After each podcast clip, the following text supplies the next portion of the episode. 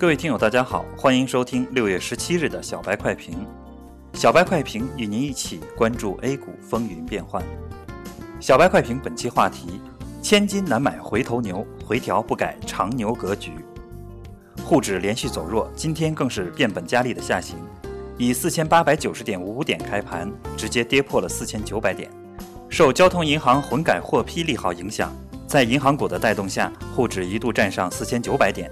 但随着银行股的回落，沪指接连跌破四千九百点和四千八百点整数关口，技术面上已经全面破位，五日均线向下交叉十日均线形成死叉，MACD 和 KDJ 等经典指标形成死叉。今日沪指更是运行于布林线中轨下方，短期空头气氛浓厚。我们认为，目前依旧是牛市格局，短线的下跌并不影响长远的走势。投资者需要做的就是控制好仓位，对于那些被市场错杀的股票进行适当的补仓操作。大盘的下方强支撑应在四七一零一线和四六六零一线。板块方面，除了受益于混改政策的银行是红盘之外，其他板块都是绿色。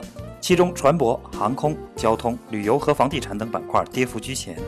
沪深两市截至上午收盘，共五十八只涨停板。涨幅超过百分之五的股票一共有一百零七只，跌停板二十只，跌幅超过百分之五的股票有四百二十三只，整体的赚钱效应偏弱，个股分化严重。我们再次重申，本轮牛市是改革牛，是转型牛，改革和创新是本轮牛市的根本。只要改革继续，牛市就不会结束。君子不立于危墙之下，炒股不与趋势作对。投资者要制定好长远和短期的投资策略，永远把风险控制放在第一位，在做好风控的前提下去追寻利益最大化。在 A 股躺着就能赚钱的日子已经结束，后续的操作难度或将成倍扩大，一定要抓好主题，才能继续去享受成长股的投资盛宴。今天下午两点，十大牛人操盘手明星股票在公牛社区与大家互动，欢迎大家去公牛社区参与提问并互动。今天的小白快评就到这里。本期编辑张芊芊，主播阿文。我们明天同一时间再见。